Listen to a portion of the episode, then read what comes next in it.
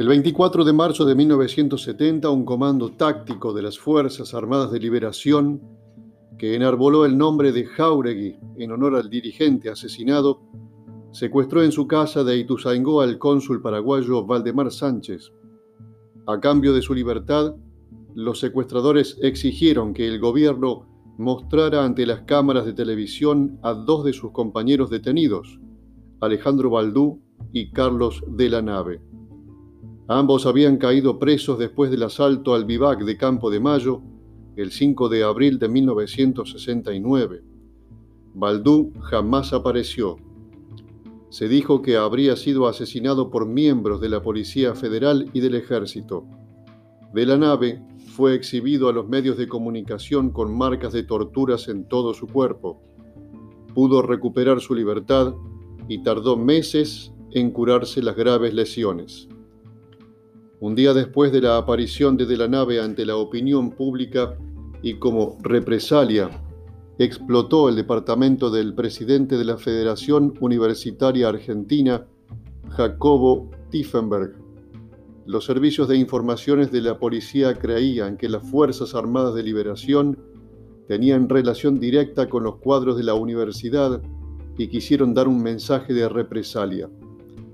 Claro que el atentado se lo adjudicó un ignoto comando de represión que hasta ese momento no había firmado ningún hecho de violencia política.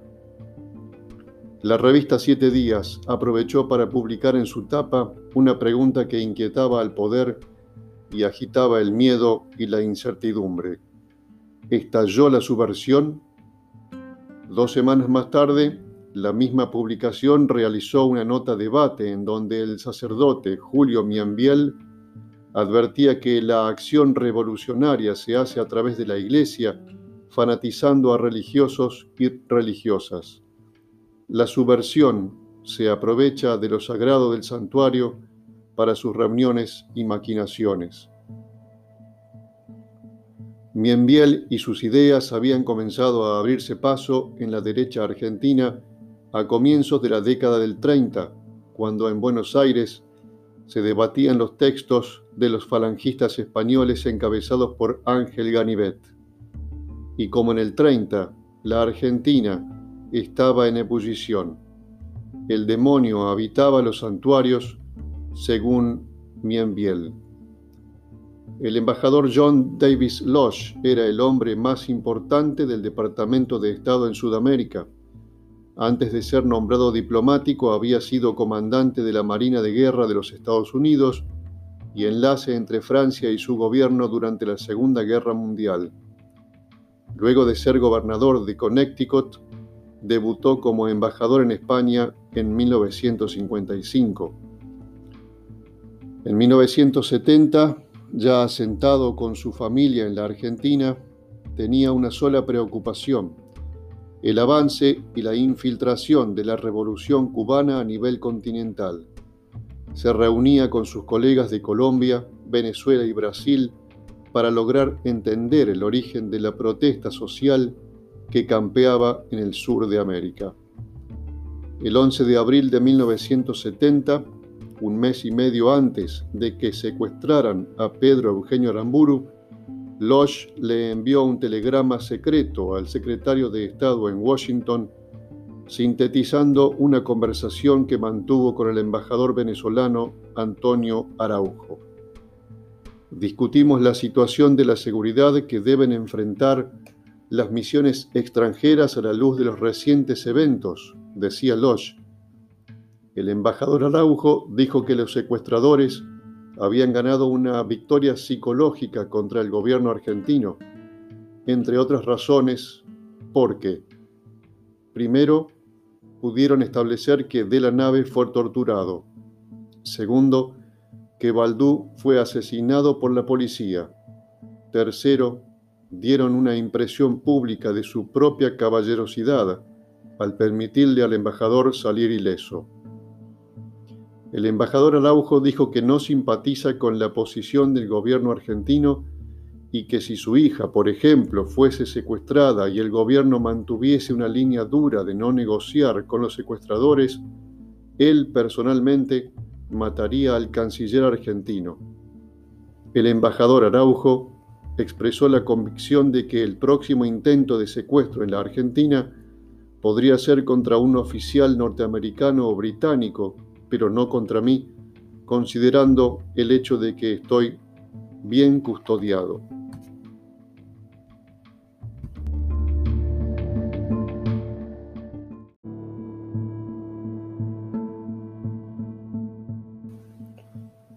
Seis días después del secuestro de Sánchez y desde las oficinas de la División Coordinación Federal de la Policía Federal, surgió el plan para secuestrar a Yuri Pivovarov, el subjefe de la delegación soviética en el país. Pivovarov era un ingeniero moscovita especializado en inteligencia militar. La KGB siempre sospechó que la fallida operación contra su hombre en la Argentina fue una maniobra de los servicios de inteligencia nativos con la colaboración de la CIA. El ataque contra Pivovarov fue responsabilidad directa de la Policía Federal, que planificó el secuestro como una respuesta al incendio de la cadena de supermercados de Rockefeller y refleja el alto grado de impunidad con que operaban los servicios de inteligencia del gobierno de Onganía. A la luz de los acontecimientos, ese ataque se revelaría como una especie de ensayo de lo que pasaría con otras personas y como una clarísima amenaza a todos los opositores políticos.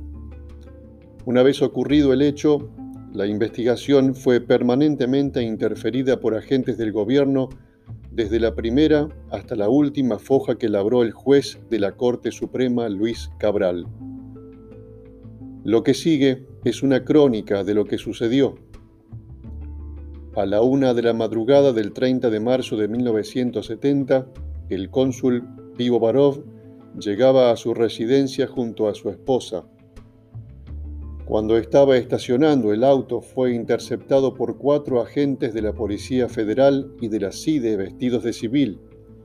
Eran el subinspector Carlos Benigno Balbuena, Guillermo Johansson y Luis Alberto Germinal Borrell, un último integrante de la célula cuyo alias fue Freddy Adán o Alan, también participó del hecho aunque jamás fue detenido. El intento de secuestro del cónsul se frustró por los gritos desesperados de su esposa, que alertaron a un cabo de policía que estaba de guardia y desconocía los pormenores de la operación. El agente era Vicente Maciel. Balbuena había logrado detener el vehículo conducido por Pivovarov y estaba a un paso de llevárselo, pero el ruso se defendió. Llevaba un arma automática que no tuvo necesidad de utilizar. El cabo Maciel intervino pronto en escena, dio la voz de alto, extrajo su arma reglamentaria y disparó. A causa de los disparos, el subinspector Carlos Benigno Balbuena cayó malherido en el ojo izquierdo. Guillermo Johansson recibió un tiro en un brazo y otro en el tórax. A Pivovarov, los fallidos secuestradores lo arrojaron del automóvil en el que pretendían llevárselo. Su mujer no paraba de pedir auxilio. Cuando Balbuena, Johansson, Borrell y el supuesto cuarto integrante de la banda escaparon de los disparos de Maciel, Pivovarov no se encaminó a la comisaría para hacer la denuncia.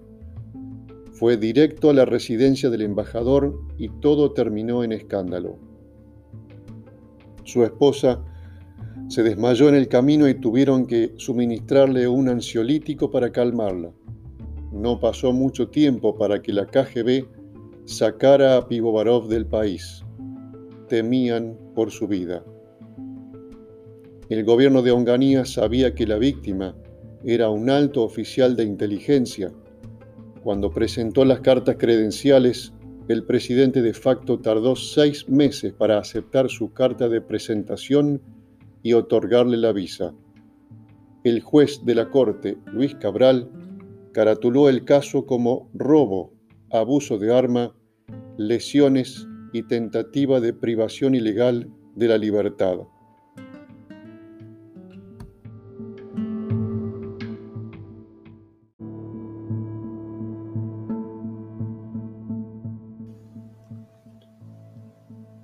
La banda de coordinación federal tuvo suerte. Sucedió otro hecho insólito a su favor.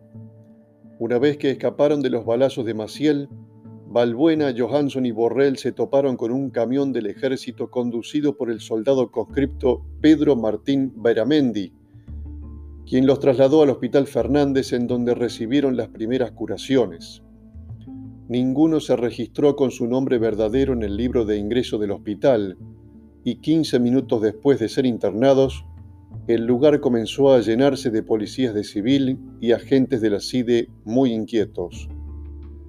Al regresar con su camión al cuartel de granaderos, Veramendi notó que le habían dejado un regalo en el asiento del acompañante, una pistola 9 milímetros de las que usa la policía. El colimba Veramendi no supo qué hacer y se la entregó al sargento Alberto Trujillo, quien a su vez la puso en manos del capitán Miguel Luis Vandenbreck. A la mañana siguiente, Vandenbreck recibió la visita de un alto oficial del ejército que trabajaba como enlace ante Coordinación Federal. Quería saber si el arma había sido utilizada y si tenía huellas digitales. El capitán se la cedió, pero antes se tomó el trabajo de chequear el número de patente del auto de su visitante, su nombre, el grado y la división en donde prestaba servicio en el departamento de policía. Le llamaba la atención un dato. La noche anterior, cuando le llegó el arma, había enviado a Trujillo para que averiguara quiénes eran los detenidos. El sargento supo que Johansson había tenido problemas en la universidad y que era un hombre de derechas. Este caso es absolutamente reservado. No le puedo decir nada de nada, le dijo un policía dentro del Hospital Fernández.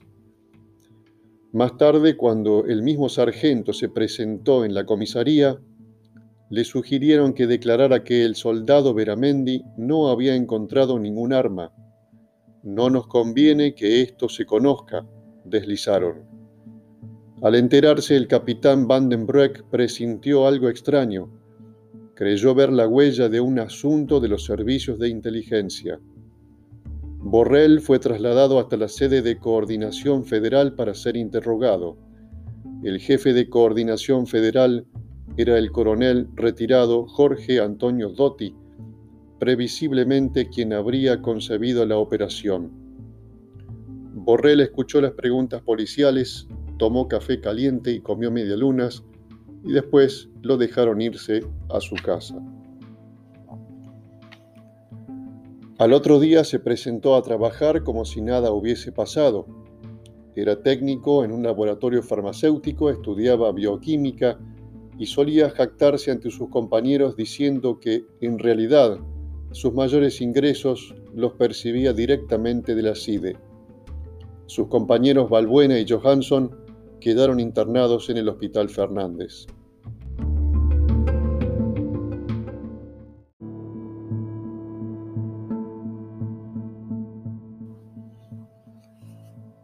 El oficial Julio Alberto Cortaza era el encargado de custodiarlos. Desde la jefatura le dieron la orden de que fueran escoltados desde el Fernández al Instituto Costa Boero, en donde serían intervenidos quirúrgicamente. La camioneta Ford Falcon que realizó el traslado de los heridos y el custodio no pertenecía a la flota del hospital municipal. Fue contratada por un grupo de policías a una empresa de servicios fúnebres cuyo dueño tenía un trato preferencial con un comisario. Ese 30 de marzo de 1970 a las 2 y 35, el oficial Cortaza tuvo que declarar ante el expediente Pivovarov. Dijo que alrededor de la 1 y 15 se había acercado al Fernández para custodiar a los detenidos a pedido de su superior. La camioneta era conducida por el chofer Ignacio Álvarez Jiménez, un changarín, que solía ser contratado por la funeraria dos o tres veces a la semana por un sueldo módico. Cortaza iba en la parte de atrás, sosteniendo el frasco con suero de balbuena, al que le habían realizado una transfusión a raíz del balazo que recibiera en el ojo. Cuando la camioneta pasaba por Santa Fe y Coronel Díaz rumbo al Costa Boero, antes de llegar a la esquina de la calle Paraguay, debió frenar imprevistamente. Un automóvil se había cruzado en medio de la calle. Del vehículo descendieron dos hombres armados con ametralladoras halcón. Cortaza forcejeó e intentó sacar su arma reglamentaria, pero los atacantes lo arrojaron a la calle y le advirtieron, no intentes nada porque sos hombre muerto. Uno de ellos subió con Álvarez Jiménez a la cabina, el otro se pasó atrás junto a los dos secuestradores fallidos. Al chofer, pálido y a punto de desvanecerse, lo dejaron en libertad en los bosques de Palermo. Un taxista lo arrimó a la funeraria. Esa misma noche, exactamente a las 2 y 15 de la madrugada, Johansson y Balbuena ingresaron a la guardia del Hospital Policial Francisco Churruca. El médico que los atendió, el oficial principal Ayala Morales, verificó que Balbuena había perdido el ojo izquierdo por estallido del globo ocular. Los hombres que interceptaron la camioneta fúnebre y los llevaron hasta allí eran policías de coordinación federal. El propósito de trasladarlos por la fuerza al Churruca era obvio, evitar que fueran interrogados por el juez Cabral. El Fernández no era territorio dominado por ellos. Necesitaban con urgencia tapar el escándalo Pivo. Otro policía, el oficial Pedro Talavera, encontró la camioneta vacía y con las llaves puestas cerca de Barracas. Los heridos ya habían sido operados. A esa misma hora, Pivovarov estaba reunido con su embajador para arreglar los términos de su salida del país. Cuando lograron sacarlo, dos semanas más tarde, la Cancillería soviética le envió una carta a Onganía para aclararle que el episodio estaba superado. La inteligencia rusa intentó mudar a Pivovarov a Madrid, pero Francisco Franco le negó la visa. El ex cónsul en la Argentina y especialista en inteligencia militar terminó su carrera en Moscú. Le dieron una medalla y lo homenajearon por los servicios prestados. El juez Cabral llenó nueve cuerpos de declaraciones y documentos que terminaron probando la íntima relación entre los tres procesados y los servicios de inteligencia del Estado. La patota de federales amenazó testigos y fraguó los registros del Hospital Fernández. El conscripto Beramendi estaba aterrado. Lo hicieron declarar con un subcomisario. Juró que el arma estaba sin el cargador cuando la descubrió arriba del camión. Dijo que volvía de José León Suárez cuando se cruzó de golpe con los secuestradores de Pivovarov. Toda una casualidad, su destino era el regimiento de patricios en Palermo. Johansson, Balbuena y Borrell fueron condenados a prisión, pero el general Agustín Lanuse los indultó en 1973. Con el regreso de la democracia, las amnistías del gobierno de facto quedaron sin efecto. Sin embargo, en 1983, en el caso Borrell y otros, la misma corte que los había investigado los amnistió aduciendo que el caso tenía ribetes políticos y estaba enmarcado en secretos de Estado. La causa Pivovarov duerme llena de polvo y mordisqueada por las ratas en el archivo de la Corte Suprema de Justicia de la Nación. El hijo de uno de los involucrados en el fallido secuestro se negó a dar testimonio diciendo que de estas cosas no se puede hablar nunca porque nunca terminan de cerrarse. Cuando sucedió lo de Pivovarov, el entorno de Aramburu todavía se preocupaba por cuestiones menos traumáticas. Los pasquines mantenidos por la CIDE, entre ellos, Tiempo Social, publicaban tapas en contra de Aramburu. Uno de esos títulos memorables fue Caín. El método elegido era amedrentarlo psicológicamente para evitar que siguiera con su zigzag político. La Argentina se había transformado hacía rato en un territorio plagado de violencia. Esto explica la negativa de Aramburu a recibir custodia de la Policía Federal. Es simple, no confiaba en ellos. Le había parecido extraño que el 5 de mayo de 1970 el ministro del Interior, Francisco Imás, anunciara que el gobierno preparaba una ley especial para prevenir el terrorismo. En el documento se establecía el enjuiciamiento oral y público como única y última instancia procesal, desplazando al juez en la instrucción del sumario y dándole facultades extraordinarias a la policía, la gendarmería y la prefectura naval. Los amigos de Aramburu notaron la movida y advirtieron que el régimen se cerraba en sí mismo. El gobierno de Santa Fe consideró la ley antiterrorista como inconstitucional. Era demasiado tarde para quejarse. Por eso, la Marina, conducida por el almirante Pedro Navi, institución que mantenía buenas relaciones con Aramburu, decidió vigilar de cerca al expresidente de la Libertadora, tenía información de que podía sucederle algo. Varios agentes del Servicio de Inteligencia Naval tomaron fotografías de su domicilio, pero la orden duró poco.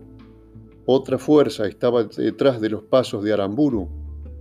Las buenas relaciones tienen un límite y no era conveniente entorpecer el trabajo de los colegas.